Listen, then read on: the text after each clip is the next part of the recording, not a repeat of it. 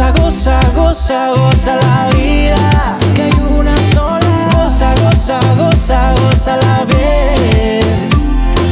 Goza, goza, goza, goza la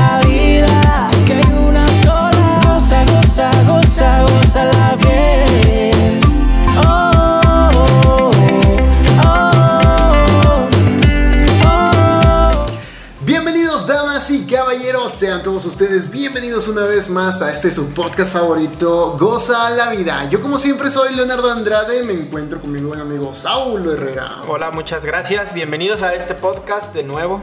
Una segunda edición ya. Y también, como ya lo vieron en el programa anterior, ya tenemos a Jorge Aguilar aquí con nosotros siempre. ¿eh? Buenas tardes, Leo, Saulo y todo el Buenas público. tardes. Gracias por estar aquí.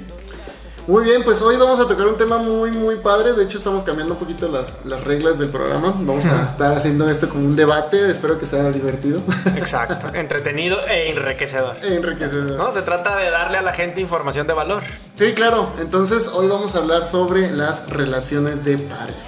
Después de las llamadas del Un público. tema, un tema polémico, ¿no? Porque finalmente estamos en una época donde hay demasiados divorcios, hay muchos conflictos de eh, ubicación de los roles que debe de jugar el hombre y cuáles son los de la mujer, cómo deben de compaginarse, así que Y en la que sigue sería bueno invitar a una mujer. A una mujer, porque Para tener el otro punto de correcto, vista. sí. Eh, porque ahorita a lo mejor muchas. Va a ser muy, muy masculino muy el punto masculino el punto de vista. Pero bueno, trataremos de equilibrarlo de manera consciente, tomando en cuenta la importancia ¿no? de la mujer, de su rol.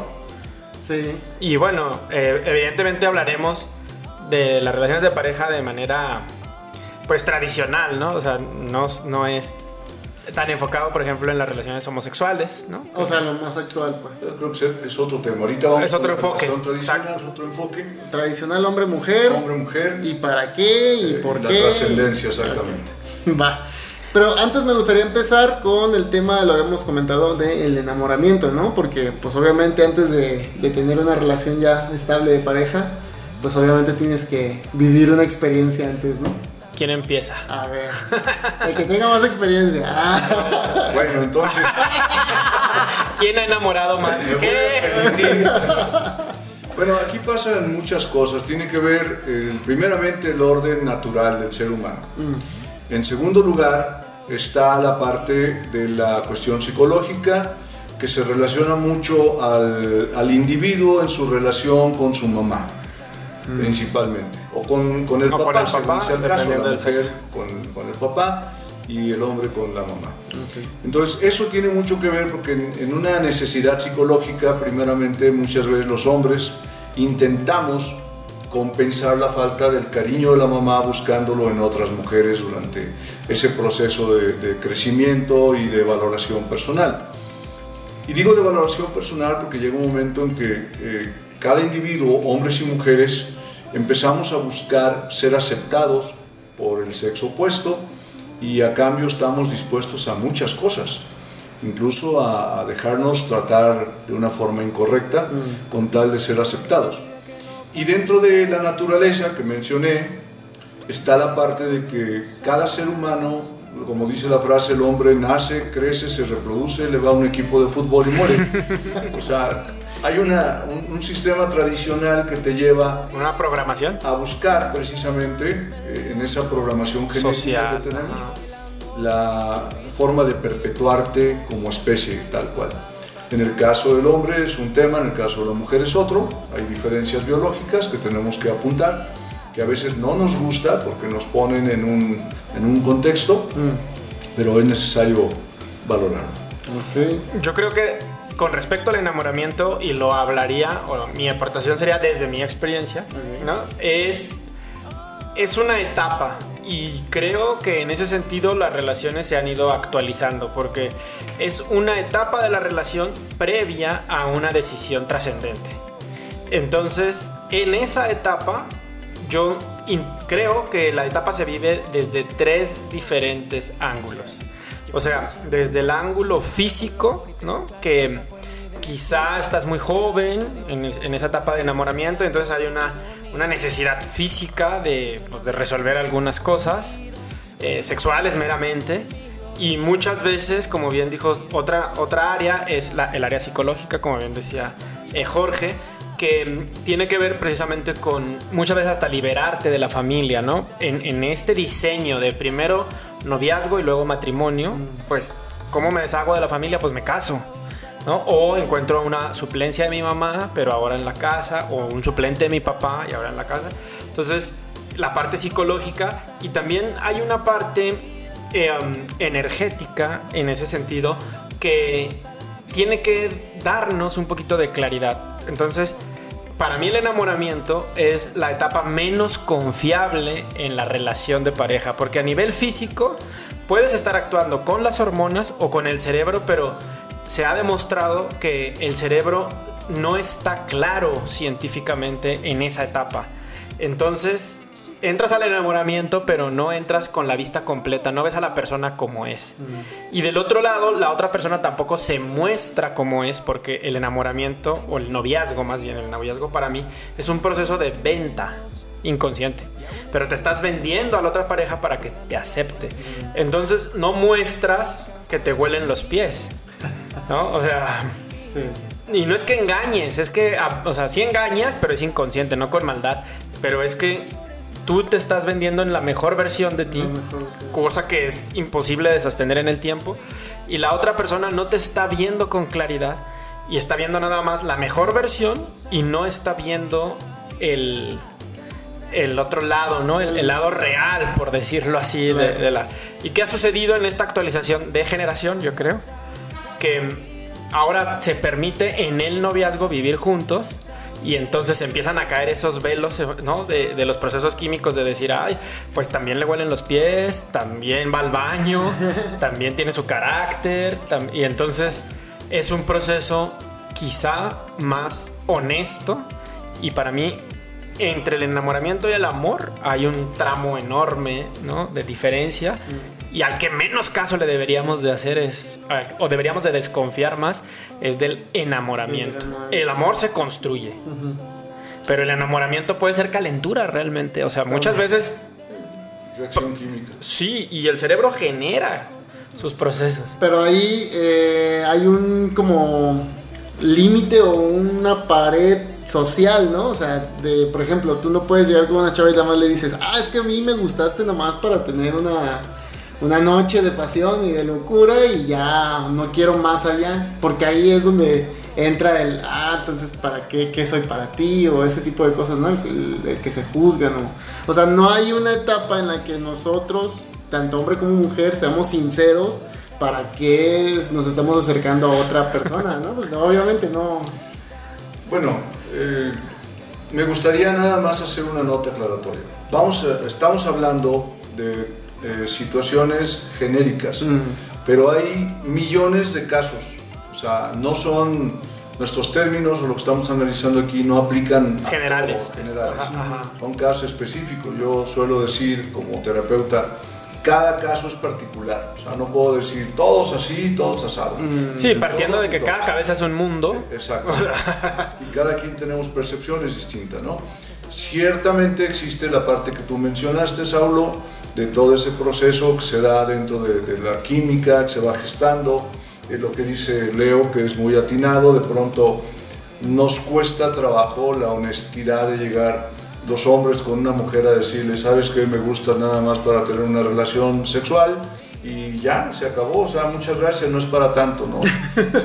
pero mm, eso sería también eh, inconsciente mm. desde mi punto de vista. Y es parte de lo que hablamos en el programa anterior de una educación mal enfocada. ¿Por qué inconsciente? Porque como seres humanos hay una parte que no hemos estado involucrando, que tú la tocaste un poco, Saulo, pero que es el contexto natural, que es la parte física, evidentemente, la parte mental y está la parte energética, que es la parte espiritual. Mm. La evolución de cada individuo, espiritualmente hablando, va a marcar mucho sus tendencias. Desde mi punto de vista y la experiencia que yo tengo, me he dado cuenta que la gente más eh, animalizada, por llamarlo así, y no, no estoy siendo peyorativo, simplemente es la, menos evolucionada espiritualmente, es la que más necesita experimentar la parte sexual. Claro. Y vamos a ver que de pronto hay individuos, hombres y mujeres, que tienen una evolución espiritual muy elevada y que ya no buscan tanto la parte sexual. Entonces, en una relación de pareja, se junta una persona con una, una situación animalizada con otra persona que tiene una situación espiritual, evidentemente ni uno ni otro se entienden. Mm. Porque de pronto el espiritual le dice a la persona no espiritual, es que tú nada más estás pensando en sexo. y, la persona está pensando en sexo, dices que tú eres una persona aburrida, porque pues, es lo natural, es bien rico, etc. no te quieres divertir. lo, peor del caso, o lo mejor del caso, cualquiera que sea el punto de vista, es que los dos tienen razón. Claro, mm. están viviendo la realidad desde diferentes perspectivas. Pero no se están relacionando. Y es donde está la clave importante de esto, sabernos relacionar con las diferencias de las dos personas. Para complementar un poquito lo que dice Jorge, yo lo he visto mucho. Para la gente que quiera darle seguimiento, se llaman los siete niveles de la mente y está muy fundamentado en el budismo, pero también en la metafísica. Y sobre todo en el budismo porque habla de los siete chakras. Entonces, cuando alguien no se ha metido en su proceso de desarrollo interior, toma las decisiones con los tres primeros niveles de los chakras. Entonces es genitales, ¿no? estómago, plexo solar, y realmente ves a una persona iracunda, impulsiva, sexualmente desesperada, porque su nivel de percepción de la vida está ahí. Entonces es la gente que percibe la realidad con esos tres niveles y luego va subiendo, ¿no? Mm. Hay ejercicios incluso específicos de respiración para hacer que estos niveles de la mente suban y luego se unan. El budismo tiene un concepto bonito, muy bonito, que se llama mente-corazón. O sea, cuando ya es una sola palabra, ya hay, ya hay integración y prácticamente aparece la sabiduría. Mm. Y entonces unes las decisiones, ya no tomas todo con los niveles más bajos de la mente. Ya. Está interesante. Y por otro lado, yo creo, nada más para ampliar un poquito desde, desde otra perspectiva, cuando tú escoges, como bien decía Jorge ahorita, o decides entrar a una relación de una pareja, la conciencia sería hacer un autoanálisis, desde mi punto de vista, de qué me atrae de esa persona. Algunas líneas filosóficas hablan de cinco puntos de atracción en la pareja.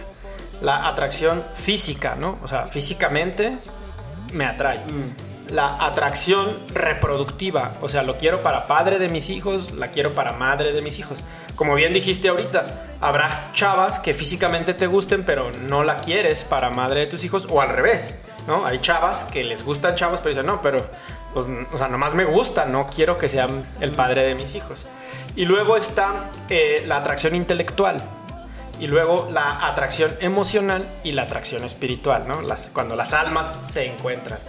Entonces es de estas cinco niveles de atracción, ¿en cuál me estoy o con cuál me identifico?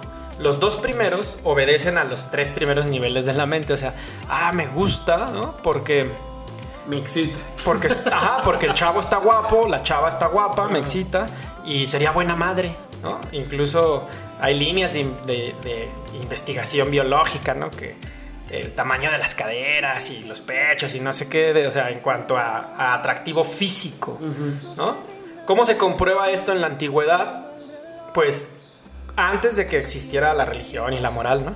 En el sentido de griegos, em, egipcios, romanos, sexualmente pues era todos contra todos. No había hombres contra mujeres y nada más, ¿no? O sea, si había atracción sexual, pues, y no importa cómo fuera. Y ahí no había eh, sexualismo, ¿cómo se le puede llamar? o sea, no había homosexual, o sea, no por meterte con un nombre. No, no se ponía como sexualismo, era genérico, básicamente. Había atracción sexual, y simplemente se dejaban llevar por el instinto animal. Por los niveles más bajos de la mente. Exactamente. Entonces estudias la historia, dices Alejandro Magno, que se dice, ¿no? Pues, le atoraba a todo. Entonces había atracción sexual, reaccionaban. Había tendencia, por ejemplo, era por castas, ¿no? O sea, si tú eras un guerrero y querías un hijo guerrero, pues tenías que buscar a una mujer con un cuerpo que fuera, ¿no? De acuerdo a que tu descendencia pues fuera de guerrero, o sea, por eso también se casaban príncipes con príncipes, si te fijas, era por un tema de reproducción y de riqueza, no por atracción. Mm. Entonces, está ah. interesante en ese nivel de conciencia. Cómo ha ido evolucionando la sexualidad, ¿no? Y también tú identificar, ¿no? Vas a, te, te atrae a alguien y luego a ver, pero ¿qué me atrae de esa persona? O sea, ¿es nada más física o es nada más reproductiva? O es emocional o es intelectual. Luego resulta, sobre todo entre mujeres, ¿no? Que tienen amigas que van a platicar al café y a veces el hombre se siente celoso. Dice, bueno, es que su amiga y ella son una pareja intelectual y quizá emocional, o sea, hablan de los mismos temas y hablan de... Entonces, mi conclusión es que estos cinco puntos de atracción no se los vas a resolver tú a tu pareja todos, es imposible.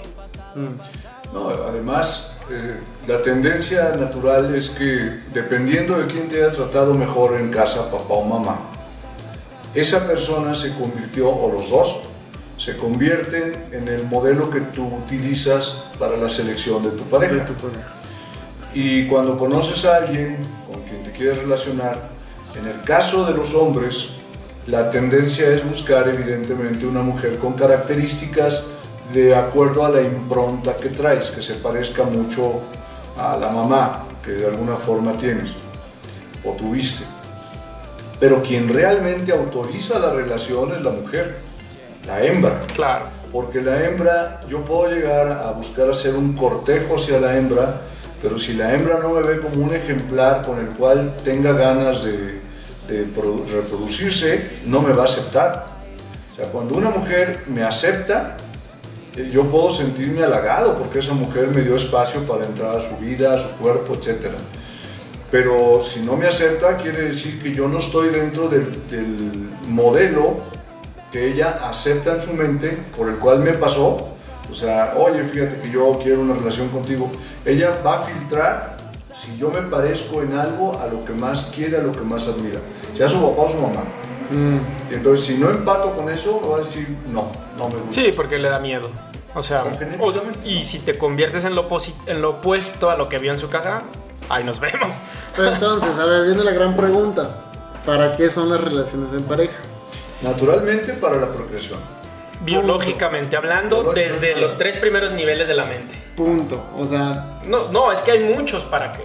Pero biológicamente, pero biológicamente punto número uno es para eso. Reproducir. Entonces, esas personas que se casan y dicen, no, yo virgen hasta el matrimonio, ¿son por qué? Porque están guardando su castidad hasta ese momento, se puede decir. Mm. Y también los que dicen, los que se deciden juntarse antes es porque, porque ya quieren, o sea, a lo que yo voy es, porque muchas veces la...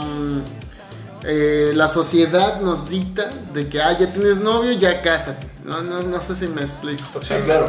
Ya te casaste, ya ten hijos. Eh, ya ten hijos. Entonces, definir qué segmento de la sociedad leo, porque sociedad para cada uno también es diferente. Okay. O sea, mi sociedad puede ser diferente a tu sociedad, la sociedad de Saulo o de cualquier otra persona. Okay. Y es a quien yo les trato de guardar cierto respeto, ¿no? Mm. ¿Qué van a pensar de mí? ¿Qué van a decir de mí? O lo que dicen es que yo tengo que hacer esto, es lo que veo en el entorno que conozco. Ya. Si lo hablamos como un contexto general, pues evidentemente está sucediendo en sociedad lo que está pasando ahorita. Ya ahorita todo el mundo se relaciona con todo el mundo, como en la época de los eh, ya ha cambiado, ha vuelto otra vez a ese origen, a, una atracción física o espiritual. Y quizá también, ahorita con lo que decías, Leo, tiene que ver mucho con las creencias y la coherencia de las personas con respecto a sus creencias, ¿no? O sea, el llegar virgen al matrimonio, pues era parte de una creencia meramente religiosa, mm. ¿no? Y si eras coherente con esa, con esa creencia, pues llegabas pero no tanto religiosa, desde mi punto de vista. A lo mejor se mezcla un poquito, pero yo más bien creo que era buscando la, la pureza de la, de la, especie como tal. Porque de entrada mm, era más difícil que se relacionaran una tribu con alguien de otra tribu. Se buscaba alguien de la misma tribu para buscar la pureza de la, de la raza. Poco a poco se fueron dando las mezclas y pues, evidentemente se empezaron a, a gestar una variedad de mentalidades, de clases, de formas, etc. ¿no? Ahora, si habláramos espiritualmente, ¿no? y en un proceso de desarrollo, la relación de pareja es una de las mejores escuelas para tu desarrollo y tu crecimiento personal. Porque vas a tener a una persona que es tu espejo, literalmente, y ahí es la oportunidad, pues frente a frente, de estarte mejorando, mejorando, mejorando tú. ¿no? Mm. Por eso se dice que si quieres practicar, pues ve a pareja, o sea, ten pareja, en el sentido de del desarrollo interior. Llegó una vez una, una pareja conmigo a consulta y comenzaron a buscar soluciones, traían un conflicto, entonces le pedí yo a la dama que me expresara cuál era su punto de vista, ya se expresó, se quejó amargamente de su pareja, bla, bla, bla. Y la- el hombre escuchó prudentemente. Termina de hablar, le digo al hombre, ahora dime tú tu punto de vista, y él empieza a decir, bueno, ella tiene razón en esto, yo he sido así, así, pero no te habló de esto y esto.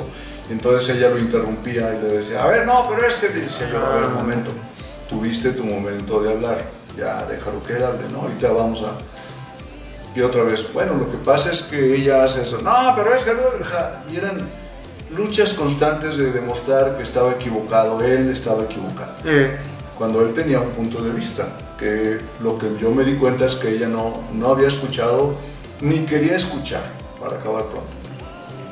Pero bueno, para hacerlo un poquito más condensado, llega un momento en que yo escucho qué quieres tú, qué quieres tú, y escucho cosas antagónicas completamente. Entonces viene mi pregunta, les digo, ¿ustedes son pareja? Y me, dijo, me dijeron, sí. ¿Cuántos años llevan de pareja? ¿No? 12 años ya de, de estar juntos. y- ¿En qué emparejan? Porque no escuché absolutamente nada en lo que emparejen. puras Entonces, quejas. Estaba tratando cada uno de imponer Guerras de su poder, cultura al otro, es una guerra de poder. O sea, lo que yo pienso, mi cultura es mejor que la tuya y tú tienes que hacer lo que yo estoy buscando que hagas. Y el otro hacía exactamente lo mismo. Entonces, lo que falta ahí, vuelvo otra vez al punto, porque podemos hablar mil cosas. Sí. ¿Qué me relaciona con la otra persona? ¿Y cómo me relaciono yo conmigo mismo de tal forma que yo pueda saber qué me relaciona y qué no estoy dispuesto a permitir porque no estoy apto para ciertas conductas que la otra persona pueda tener y que me quiere imponer, para las cuales no es que esté bien o mal, no estoy preparado. Si no estoy preparado, pues tengo que entender o me adapto a su forma sin renegar, porque si me adapto renegando al rato voy a estar enfermo, eh, porque tarde o temprano mi cuerpo va a reclamar algo en lo que estoy inconforme. Pero si me adapto de buenas, entonces tengo que empezar a buscar la forma de halagar a la otra persona, respetándole, y respetar significa aceptar que la persona así le gusta hacer las cosas, no que así sea, así le gusta actuar, porque una cosa es el ser, otra cosa es el hacer. Y como tal, quiero ver hasta dónde puedo relacionarme con esa persona, con cosas que yo no haría, pero que ahora digo, bueno, puedo empezarlas a hacer y me sigo relacionando con esta persona. Y también saber en qué momento digo, esto no lo voy a aceptar, no me voy a relacionar si sigue haciendo esto. Yo también creo, y ahí sí en la relación de pareja directamente, es la maestría para mí del desarrollo interior o del desarrollo espiritual o de el, del autoconocimiento, ¿no? Porque así como bien decías ahorita, el hecho de que tengas una pareja que te enfrenta, pues está sacando la parte de ti que no está sana, ¿no? Y quizá volvemos a lo que hemos hablado mucho en los, en los programas anteriores de las heridas de infancia. Y entonces todos tenemos esas heridas y hay varios tipos de relaciones, por decirlo así. Y hablar de una relación santa, una relación sagrada es, estas son mis heridas, en total confianza con tu pareja, ¿no? Estas son mis heridas, de las cinco tengo dos profundas y tres que están medianamente sanadas. ¿Y cuáles son las tuyas? Y entonces yo te cuido tus heridas y tú me cuidas mis heridas. Y entonces nos vamos acompañando en el camino sin necesidad de procrear, que ya es un nivel más elevado de la mente. O sea, estamos para ir aprendiendo juntos. Nada más que esa es como una dualidad rara, porque el aprendizaje se da en base a los errores. Y el error normalmente pues le afecta, le perjudica, le hace daño a la pareja. A ver, una pregunta nada más. Cuando hablas de yo te cuido tus heridas, tú cuidas mis heridas, ¿a qué te refieres? A que mm, vamos a suponer que en la relación hombre-mujer yo tengo la herida de abandono, ¿no? Y ella tiene la herida de humillación. Entonces yo que ella, yo, yo que sé que ella tiene la herida de humillación, evito a cualquier costa a cualquier precio eh, ajá, tocarle esa herida a través de insultos, de humillaciones, ¿no? A mí me ha tocado ver, seguido de hecho, parejas que parece que están compitiendo entre ellas y hasta que uno humilla al otro. No, no, pero es que yo soy el que paga las cuentas. Imagínate que una chica, que sí me ha tocado, le dice eso al hombre y el hombre, ¡ah! o sea, ya me humilló. Entonces aquí entramos al Sí, siguiente sí me punto. expliqué, sí me expliqué cómo es el, el cuidar las heridas, Eh, porque luego en las discusiones es en donde sabemos a- en dónde le duele y ahí es en donde le tiro. Sin embargo, por eso preguntaba, porque no sé si querías... no, pues nada más nuestro siguiente punto sería entonces es el- los roles de la, de la pareja. Ok, ok. Ah, Antes de entrar al rol, nada más aclarando esto, es mi punto de vista muy personal. Eh, estoy de acuerdo contigo, de alguna forma se busca evitar causar una herida, pero no necesariamente siempre puedes estar cuidando de la otra ¿no? persona, lo que no, no le digas esto porque se va a sentir. Cada, cada persona, cada individuo, tenemos la responsabilidad de sanar nuestras heridas por nosotros mismos. O sea, mis heridas Estoy hablando por mí, ¿eh? Pero Ojalá y se tome a bien para lo que es la aportación de la riqueza de la pareja como el tal. contenido. Mis heridas no tienen por qué estarle causando problemas a mi pareja. O sea, mi pareja no viene a mi vida para estar aguantándome ni para estarme cuidando. Ni curar mis heridas. Yo tengo la responsabilidad de ser feliz, de sanar Ah, mis exacto. heridas y de compartirle a mi pareja el exceso de mi felicidad, no mi carencia ni mi dolor, porque de pronto creo que ese es gran parte del problema social que se ha establecido de, es que tú me tienes que apoyar a mí en mi situación. No, resuélvelo tú, apórtame lo mejor de ti, no lo peor de ti. Y a veces está pues mal esa dualidad, ¿no? Porque tal vez yo sí doy todo de mí para que tú, por ejemplo, siendo mi pareja, crezcas, pero si no hay esa reciprocidad, Así es. Reciprocidad. Sí, yo, yo dije acompañar cuidando las heridas. Sanarlas es responsabilidad de cada quien. Sí, pero cuidarlas, estoy de acuerdo, o sea, eh, pero muchas personas, hombres y mujeres, se justifican en su herida diciendo, yo así soy, a mí me trataron mal. No hay nada Y de yo, ¿por qué sanación que aguantar, ¿no? O sea, no inventes. ¿Por qué me tienes que hacer la vida de cuadritos porque no has resuelto tu problema con tu mamá o con tu papá? Resuélvelo tú. Busca ayuda terapéutica. Hay muchos terapeutas. No, pero ¿cómo le voy a pagar a un terapeuta para que me, para que me diga que, para que estoy me mal. diga que la que está mal soy yo o que está mal soy yo? Pues sí. Empezando por ahí, tienes que reconocer. Y es parte de la incongruencia que existe. Luego ahí andamos diciendo que lo más importante para nosotros es la familia y no estamos dispuestos a ser buenos, a ser buenos, a ser expertos haciendo familia o haciendo relación de pareja. Yo creo que hay una sugerencia que, que a mí me ha funcionado mucho es eso. Métete, estudia las cinco heridas que tú tienes. Esa es tu única responsabilidad. Y en su momento pregúntale a tu pareja cuáles. Muchísima gente ni siquiera las sabe. Y de hecho hay una máscara que tiene que ver hasta con la infidelidad basada en una herida. O sea, está bien profundo eso. Y por otro lado está otra teoría muy bonita que se llama los cinco lenguajes del amor. O sea, cómo nos comunicamos. Más al ratito lo, si quieres lo ponemos. Pero está padre en el sentido de hay mucha documentación, hay muchos libros, hay muchos videos de esto. Vamos a necesitar como 10 programas sobre el Para... Ah, Sí, sí, sí. No, y si realmente le interesa a la gente ser buenos en las relaciones, pues estudiale. Claro. ¿no? O sea, Claro, Sí, porque tengo derecho a no sanar mis heridas si no quiero. sí. Pero no tengo por qué cobrárselas a mi pareja. Exacto. Mm. Lo que, ajá, y lo que va a terminar acabándose la relación es esa. O sea, un feliz y un jodido, pues no están en el mismo nivel de Tienen vibración. que emparejar. Exacto. ¿no? Ok, y entonces volvemos otra vez a los roles de la pareja. O sea, ¿cuáles son los roles? Ese es todo un tema, los roles. Eh, Eh, la mujer y el hombre. Desde la experiencia que tengo a los, a los años que llevo de, de terapeuta, me doy cuenta de que por lo regular ni el hombre sabe para qué sirve una mujer. Fíjense, yo lo estoy diciendo, para qué sirve como tal. Ni la mujer sabe para qué sirve un hombre. Pero lo peor del caso es que suponemos que sabemos.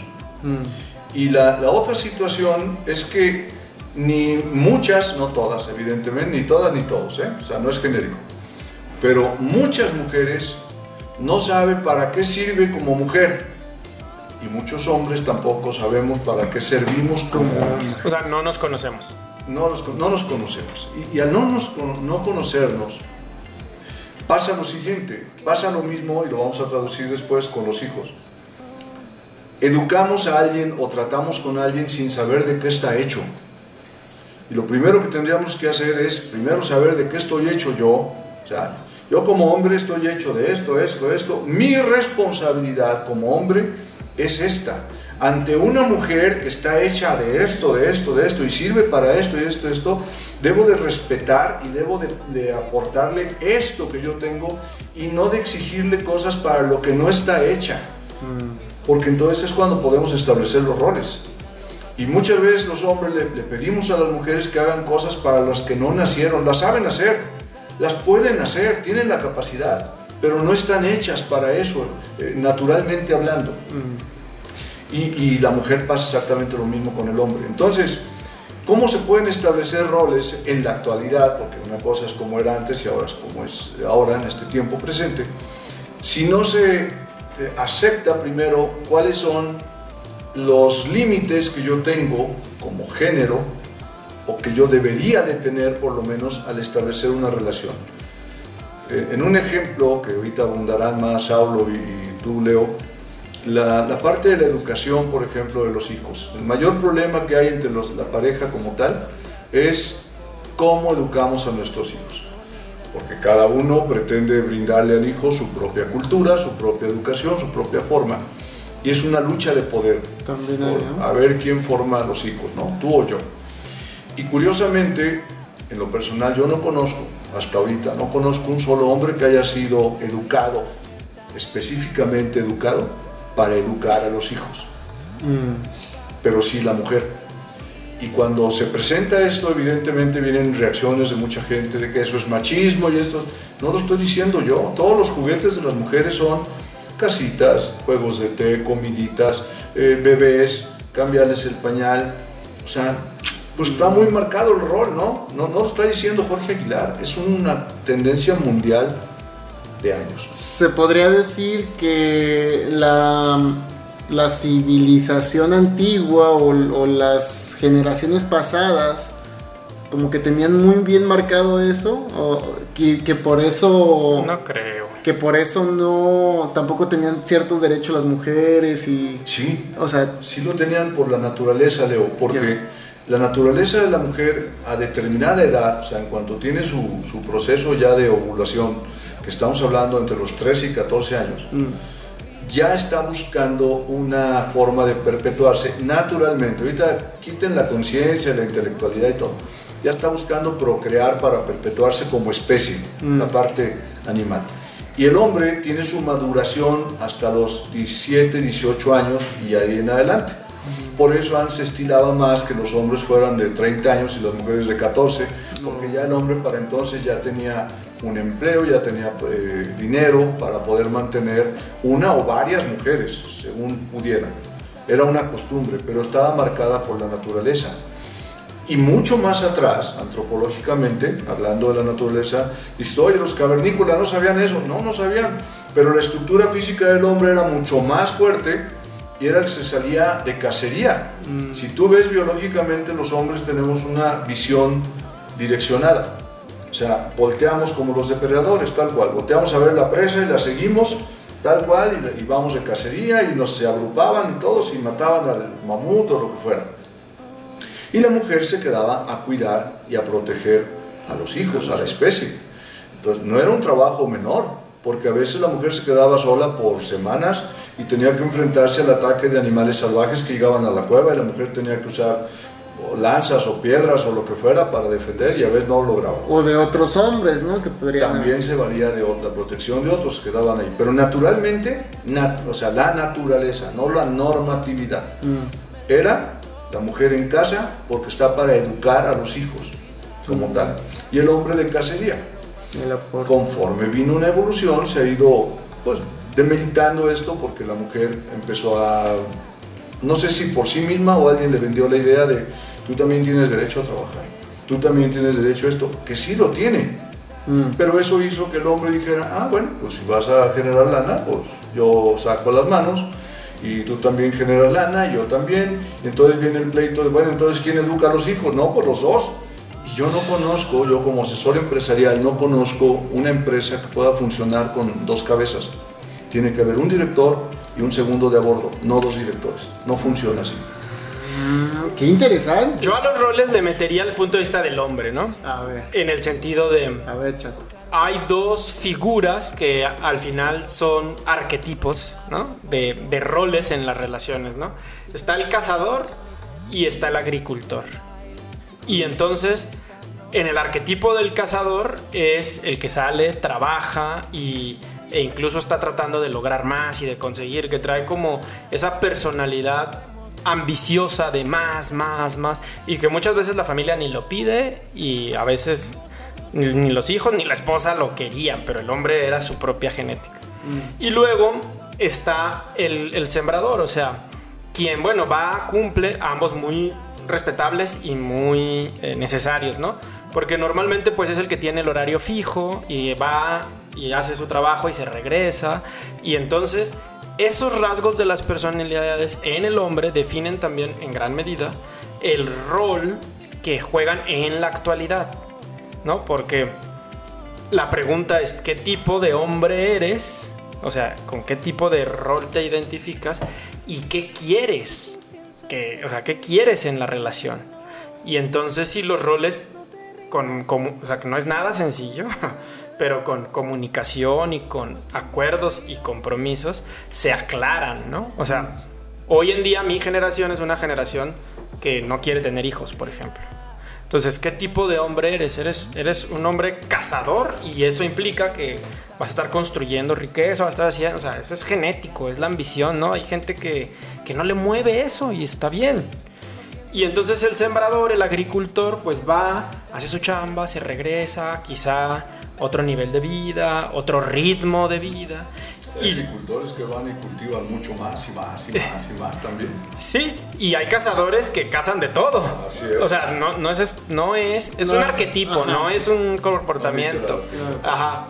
Y entonces en eso es conócete tú, qué, qué personalidad tienes, ¿no? No pelees con eso, es como ahora está muy de moda, todo mundo puede poner una empresa. Pues sí, todo mundo puede ponerla, pero no todo mundo es, tiene la sangre y el ADN y el carácter, el temperamento de un emprendedor y de un empresario, o sea, porque tiene, sí tiene que tener ciertas características naturales de tu personalidad y se pueden trabajar y las puedes cosechar igual que en la relación, ¿no? O sea, oye, yo soy un cazador y me casé con una eh, cazadora y no queremos tener hijos.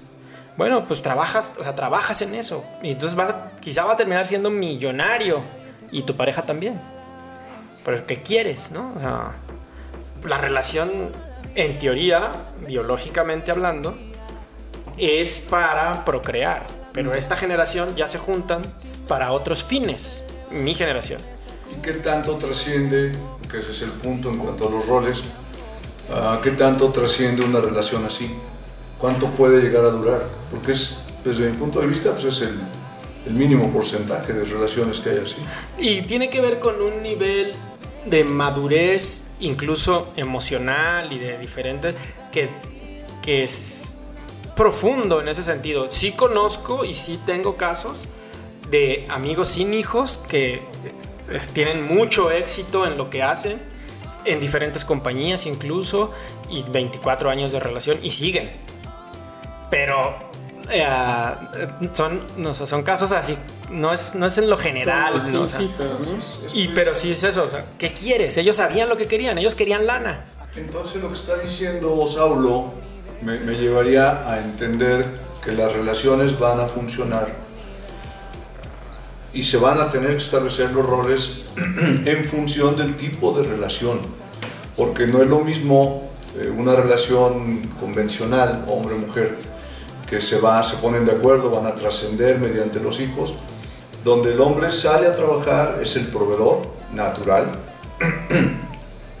y la mujer se queda en el hogar haciendo una labor que es extremadamente importante hasta para la cuestión nacionalista, que es la de formar hijos como, como seres que pertenezcan a una sociedad respetuosamente, que se sepan valer por sí mismos, que se sepan respetar los hombres a las bueno, los hombres deben de respetar a todo, igual a las mujeres, no nada más a las mujeres, o sea, debemos de respetar la vida como tal. Pero la- el rol de la mujer, desde mi muy personal punto de vista, es educar. El hombre colabora como el segundo de a bordo de un barco, colabora con el capitán, pero el responsable del barco y de dirigir el barco y llevarlo a puerto es el capitán. Por lo tanto, el rol de la mujer, como tal, natural y normalmente, es educar. En la educación. El, el problema es, si la mujer trabaja y el hombre trabaja, ¿quién está ¿Quién educando a los hijos? Los abuelos. O las guarderías. O las nanas o la nanas, televisión. Pero fíjate, son los abuelos, El internet. gente del siglo antepasado, Educando a nuevas educando generaciones. nueva generación para Ese una es- generación posterior. No, o y ese es el tema de otro programa. ¿Cómo los padres jóvenes, o sea, qué herramientas les estamos dando en pleno siglo XXI a los niños que van a vivir en una era tecnolo- o sea, tecnológica? te puedes imaginar. Exacto, pero como papás, de verdad, mi hijo tiene 8 años. Las herramientas que le estoy dando ahorita lo están equipando para cuando tenga 25, ni de broma. No, claro. No estoy pensando a futuro como, como educador de mi hijo y eso hace un poco o muy complicada la- la- el proceso. Así es. En mi caso yo soy separado, ¿no? Y está el, el niño todavía. Y yo me acuerdo, en este arquetipo, yo me acuerdo que en una crisis financiera que tuve, siempre estaba en los negocios y siempre poniendo empresas, mi expareja me decía, es que consigue un trabajo. Y es que métete mejor a trabajar. Y como ella venía de una familia que su papá, ajá, súper personas, tipazos y mis respetos, pero pues metidos en el sistema tradicional, ¿no? O sea, periodo de vacaciones, aguinaldos, ¿no? Y luego más estaba en el segmento educativo, es como más cuadrado, o sea, tus horarios, ¿no? Es que yo no soy eso. No, no. Me está, no, y me estás pidiendo que me traicione. Mm, Y aparte nunca me conociste así. Siempre me conociste como, o sea, ahí pongo el arquetipo como cazador, no como agricultor. Este, yo no soy eso, no tendría por qué ser eso. mm, Y entonces los caminos se separan. Realmente, pues, ¿qué quieres? Yo no quiero una persona que me pida traicionate, imagínate. o sea, ¿cómo? Deja de ser tú y conviértete en lo En- que, en lo que yo quiero. o en lo que yo necesito. No, hombre, ¿qué te pasa? Lo que me conviene a mí que te convierta. Claro, porque ese es el modelo que sí conozco. A entonces no te, no, no te educaste, no te actualizaste. Y tomando tu caso, ahí viene la otra pregunta, los hijos y la relación, ¿en qué o cómo están relacionados los padres en su, con sus parejas? O sea, los que sí quisimos tener hijos, ¿qué, fun- qué función tienen? Yo coincido en eso con Jorge completamente. El desarrollo económico de la familia recae sobre el padre, en el sentido biológico, ¿no? O sea, natural, pues. Ya evidentemente también vivir es carísimo, muchas veces no es por opción, o sea, los dos trabajan por necesidad, no por, no por opción. Y la forma en que la especie, en el cerebro reptiliano, meramente biológica, se eh, perpetúa, pues es a través de los hijos, ¿no? Entonces, muchas veces la pregunta es, ¿para qué quieres tener más hijos? Y entonces eso en la psicología se llama también proyecto sentido, que le da un sentido a la vida del nuevo ser. Entonces tienes uno, ¿no? Muchas veces, o sea, ah, pues mi primer hijo y sí la ilusión, ¿no? Al final de cuentas, realmente sí coincido en que el cuerpo de la mujer en su naturaleza física está listo para procrear desde muy joven. Mm, De eso a que ella quiera, ese es otro. Pero el cuerpo está listo. ¿no? Y entonces, pues esa parte, eh, esa maternidad aflora cuando ya se una relación. Entonces ella dice, ah, oye, pues si, si tenemos un hijo, y pues el hombre, evidentemente. ¡A huevo! costea, ¿no? O sea, hay, que practicar, pues practicamos. Pero es la forma en que la especie se, se perpetúa y al final también es tu legado en el sentido biológico, ¿no? Biológico al mundo. Y tiene un proceso espiritual y emocionalmente también de aprendizaje porque cambias el rol. Y entonces ahora tienes que aprender a ser papá. Si de por sí ya era una chinga aprender a ser pareja, ahora tú solito te echas el otro saco y ahora tengo que aprender a ser papá.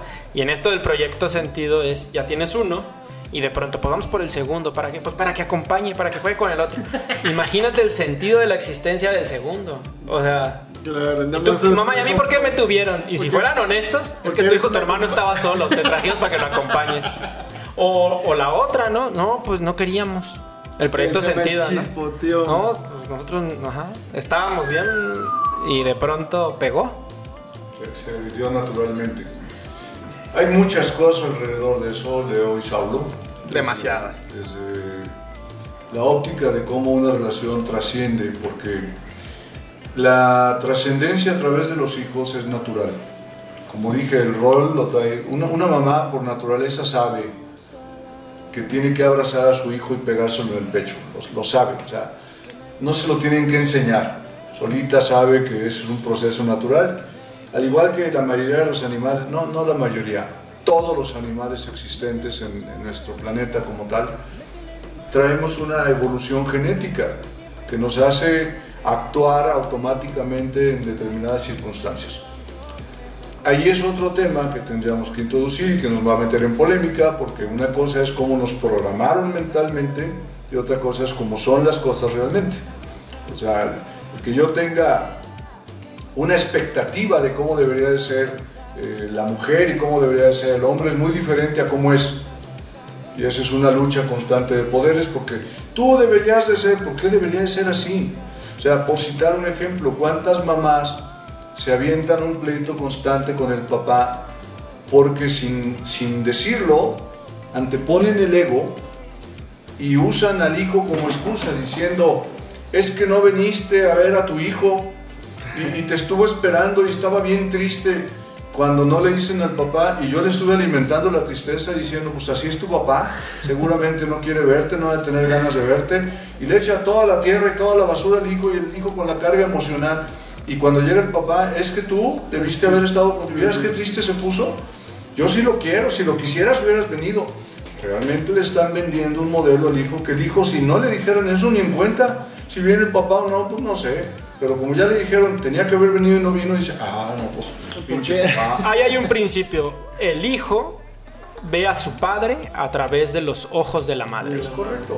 Como la madre le venda, la figura que le venda la madre a los hijos, esa, esa es el arquetipo, esa es la figura que Sí. mentalmente el hijo desarrolla a su papá. Pero es, es Tu una- papá es inteligente, es trabajador, es esto, entonces tú dices, ah, mi papá, mi papá. Y si no, como dices, Eso es un tema de, de- en un programa hablar cómo, como papá y mamá, crearles heridas emocionales a los hijos. Esa es una de ellas.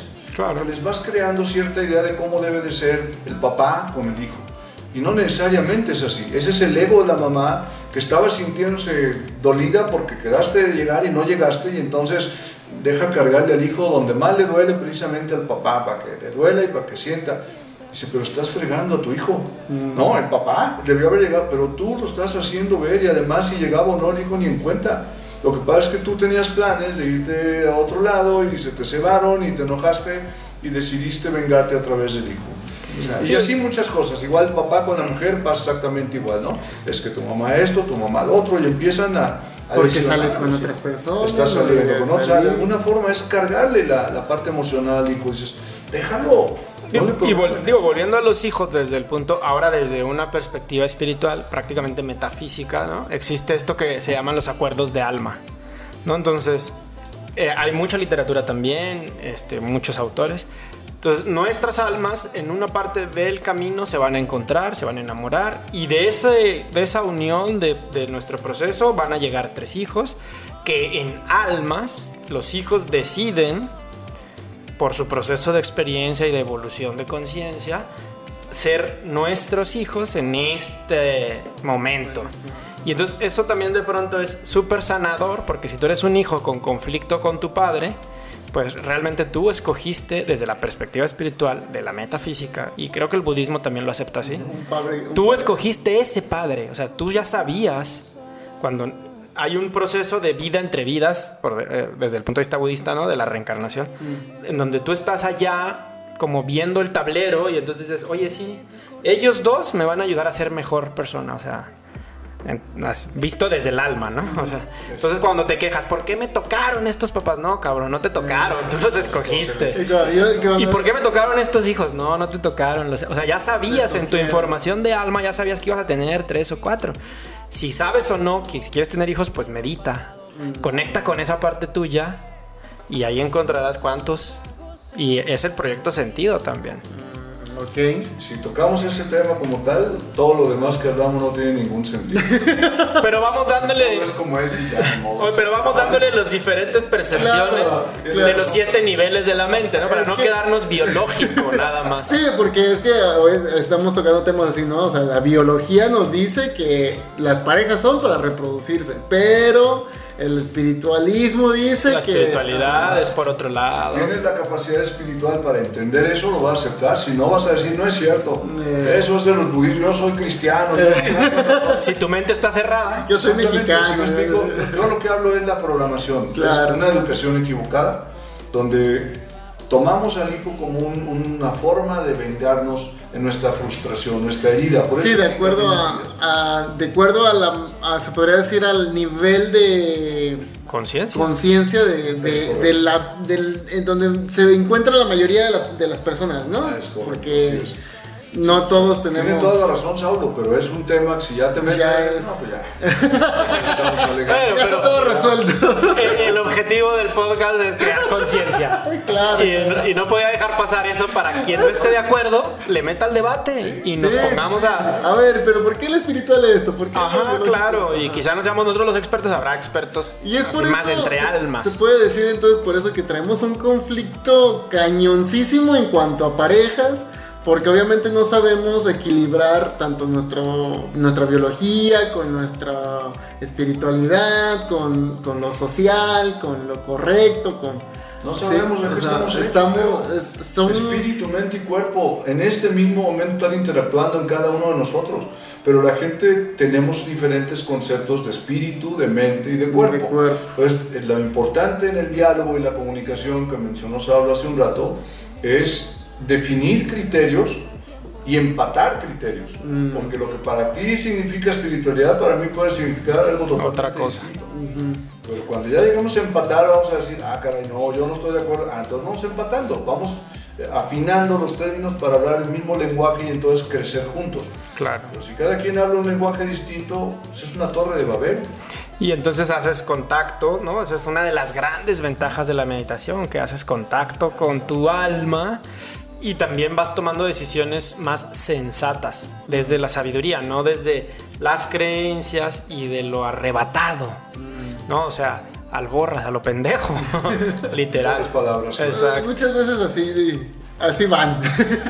Así vamos, pero es parte de la vida. O bueno, voy a hablar por mí, así voy. Ya te, ya te perjudiqué, ya te embarré. Oye, agarré y va, así va. Van, órale, cabrón. Fue inercia, ¿eh? Pero así voy. Pero los seres humanos, o sea, a eso venimos. Claro. Realmente, en un lenguaje espiritual es tierra-escuela. O sea, estamos en el planeta Tierra-escuela. Es un planeta escolar. Sí, sí, sí, te imaginas si supieras todas las pinches respuestas. Entonces, ¿a qué vienes? Y luego lo peor es eso, que, que aprendemos en base en equivocarnos. Y la otra persona paga el precio del error. Entonces en la pareja se vuelve súper complicado que mi aprendizaje pues termina impactando. Pues es que lo que tú decías hace rato, ¿no? En cuanto a espiritualidad, pues Es pacto recuerda, de almas. recuerda que una persona tiene que ser víctima para que uno sea el victimario o, o viceversa, pues uno tiene que trascender para que el otro... Sí. Sí, o sea, bueno, Ese es un equilibrio, Un ese es el equilibrio. péndulo. Estás acá, Sí. estás acá y las dos te, te crean experiencia. así es. Sin embargo, la parte importante en los roles como tal, en en el tema de los roles de pareja, es que necesitamos llegar otra vez a, retomar cada determinado tiempo en una relación, decir, oye, estamos aquí, llevamos eh, cinco años juntos, ¿cuál es el plan de aquí a los próximos cinco años?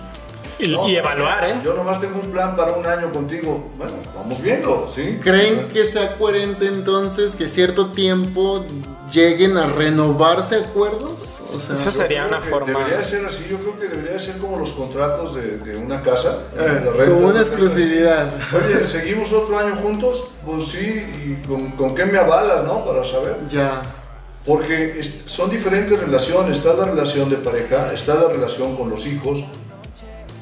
Y en ese orden, por ejemplo, hay personas que tienen o tenemos vocación, así como tal, vocación por el desarrollo espiritual, lo que sea, para ser padre, pero no para ser esposo. Mm, Hay mamás que son, tienen vocación de mamá, pero no para ser esposas. Hay mujeres que tienen vocación de, de, de pareja, pero no para ser esposa. Tienen vocación de amante, no de esposa. Igual el hombre. Entonces, cuando empiezas a entender esto, dices, a ver, a ver, a ver, tú tienes vocación de esposo y de esposa, Eh, pues no sé, vamos a ver. Entonces, no estás seguro. Si tienes duda, no hay duda. Quiere decir que no, no tienes vocación. Ya. Cuando realmente estás enfocado en algo, vas a perseverar en eso porque esa es tu línea de valor y la vas a respetar sagradamente. Y cuando no, en los roles es posible que se diga, ¿sabes qué? Y no tiene nada que ver contigo, yo ya no quiero estar contigo. Ya no me relaciono bien con tu forma de actuar, eh, estás muy evolucionada para mí o al contrario, siento que estás muy involucionada para mí. Sin embargo, eh, yo quiero seguir y sigo con mi rol de padre. Yo voy a seguir siendo un proveedor, voy a seguir manteniendo a los hijos hasta que estén grandes, a menos que tú me liberes de esa responsabilidad. Yo, no, sabes que no te preocupes, yo me encargo de mantener a mi hijo y tú visítalo, eres su papá, visítalo cuando tú quieras y todo. O sea, es diálogo, ¿no? Ya. Y no quedarnos atorados en el rol. Tú debes de, no hay debes de, es qué se puede, qué no se puede. ¿Qué quieres? ¿Qué no quieres? Yo también sí creo que, de hecho, no estoy tan seguro si es la cultura de los irráricas, que cada determinado tiempo, creo que tres años, se separan, dos meses, y en ese tiempo las parejas se evalúan. Oye, ¿seguimos o no seguimos por otros tres años? Que desde mi punto de vista, con una madurez ¿no? de las parejas y acuerdos y compromisos claros, o sea, esos dos niveles, una cosa es un acuerdo y otra cosa es un compromiso, identificando muy bien la separación, eh, sí estar evaluando continuamente, cada dos, tres, cada quien, y oye, pues quizá ya nuestros caminos ya van, entonces antes de que esto se haga tormentoso, hagámoslo civilizada y amorosamente. Quizá nuestras almas hasta aquí tenían que llegar juntas. O era más, pero tú no quieres más. Ya hasta aquí fue el. Esto, esto ya para ti ya es imperdonable. Esto ya no. Entonces, pues está bien. O sea. Y agradezco lo que me diste, en lugar de estarte peleando lo que no me Lo vas a dar. no me vas a dar. Y sin forzarte. Bendigo tu camino, sigue adelante. Porque a veces hasta son o somos chantajistas, ¿no? No, O y sea, aquí a fuerza, ¿no? No, es que si no es conmigo, no es con eh, nadie. no es con Oye, nadie. O sea, A mí me interesa tu felicidad. Si tu felicidad no es conmigo, encuéntrala con otra persona, pero encuéntrala. O sea, es. mi alma quiere verte feliz. Va. Último, ya nos, nos hicieron falta un montón de Es que son. No, hombre, es que. Es que es muy largo. sí, pareja Y ya estamos llegando casi al final. Muy bien. A ver, lleguemos a las conclusiones. Jorge.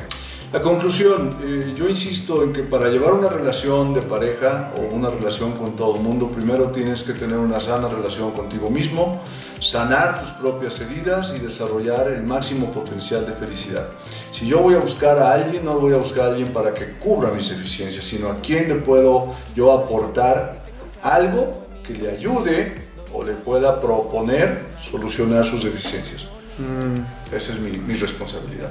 A ver, Saulo. Mi conclusión sería, si vas a entrar o estás en una relación de pareja, intenta encontrar dentro de ti qué te motivó a estar en esa relación. Y si ya es momento de que termine, o si estás entrando, que dentro de ti veas en, la, en el nivel de conciencia más alto que hablamos de las mentes, qué es lo que, que no sea nada más una atracción ni física ni procreativa, sino que puedas llevar ese proceso de tu vida a un nivel más profundo, que sería un nivel espiritual, ¿no? Y desde ahí entender que es tu responsabilidad ofrecer la mejor versión de ti mismo, conociéndote, aceptándote, sanándote a la otra persona.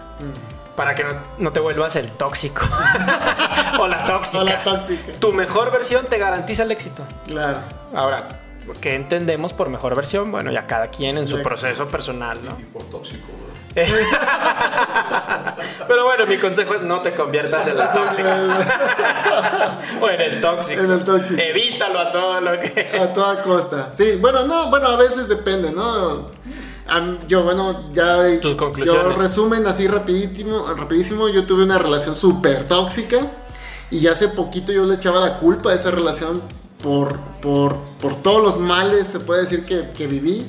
Pero ya ahorita a mi nivel de conciencia, la verdad, eh, todo me ha estado encaminando a pensar de que agradezco mucho que haya sucedido como fue, o sea, que haya sido la peor tóxica que me haya tocado porque así me di cuenta que no, qué es lo que no necesito, qué es lo que no quiero y lo que no merezco, quién soy de verdad, o sea, qué soy o quién soy para otras personas. Y la verdad este pues creces mucho, creces muchísimo como como persona. Obviamente si si sabes hacerte las preguntas correctas, ¿no? ¿Para qué? Y, ese tipo de cosas. Porque si no, pues vuelves otra vez lo mismo, ¿no? O sea, lo que no se soluciona se repite. Claro, no hay aprendizaje. No hay aprendizaje. Entonces trata siempre como de sacar, pues como dice Saulo, ¿no? Una versión mejor de ti. Trata de, porque, a ver, le grité, tal vez eso no es. Eh, le pegué, tal vez hasta ahí no debe de ser, o sea... No, tú sí eras tóxico, tóxico. Yo sí, yo sí llegué a ser muy tóxico, tóxico. ya, te fuiste a otro nivel de toxicidad. No, sí, pues, pero digo, o sea, es que te lo digo porque a esos niveles llegaba esa relación. Entonces, este, es lo que debo, debo de, quiero compartir con ustedes, pues, este, si están viviendo una relación así, date cuenta, o sea, que de verdad lo quieres, o sea, de verdad si te gusta que te peguen, de verdad te gusta pegar, o sea, date cuenta de en qué, en qué realidad estás y si no te gusta, pues muévete, cámbiate, no, no estás enraizado, ¿no? No eres un árbol. Entonces, pues esa es mi, es mi conclusión muy personal. Excelente, buena conclusión. Sí. Bueno, gente, pues nos pasamos a despedir. Saulo, ¿algo que quieras agregar? Muchas gracias por este espacio, por darnos ahí tiempo de acompañarlos en lo que hayan estado haciendo, eh, cocinando en el tráfico, donde estén. Gracias por oírnos. Por favor, mándenos sus comentarios, comenten para poder seguir expandiendo en los temas, profundizando en los temas o variando el tipo de tema y la calidad. Mm. Y gracias a ustedes también. Jorge. Pues gracias también por aceptarnos ahí en donde quiera que estén y reforzando un poquito lo que dice Saulo, eh, la importancia de la interacción, que nos digan sus comentarios, sus críticas, lo que ustedes piensen sobre los temas que estamos tocando aquí, para saber que realmente hay interés. Yo pienso que el, dolor más grande del ser humano es ser apático realmente y, y eso es lo que más nos lastima como sociedad, la apatía. Por lo tanto, sí invito a todos ustedes a que nos hagan sus comentarios, participen con nosotros para poder mejorar o, cambiar nuestra opinión. No, no tenemos toda la verdad. Sí. Podemos, estamos con la mente abierta en un momento dado. Gracias, gracias. Gracias, Leo. muchas gracias. yo nada más les recuerdo que nos puedes encontrar en Spotify como versión podcast. Nos puedes ver en YouTube como Goza la Vida MX. Nos encuentras en nuestras redes sociales como Goza la Vida Hoy y Goza la Vida MX también. Nos encuentras en Facebook e Instagram. Si le pones Goza la Vida, ahí sale. Eh, goza la Vida y sale. De hecho, pues ya ves nuestro tema con Seiser, pues ya está un poquito muy, muy sonado. Posicionándose. así es. Entonces, gente, pues muchísimas gracias. Gracias. Les agradezco Por, hoy. Esperemos grabar más pronto. Claro, claro. Gracias. Nos vemos hasta la próxima. Si tú piensas que todo esto terminó no te rindas mientras siga corriendo el reloj. Hay más tiempo que vida, hay más sueños que miedos. Y aún estás a tiempo de ganar la corrida. Y suena mi canción y te pido, ven baila conmigo esta noche. Olvidemos lo que nos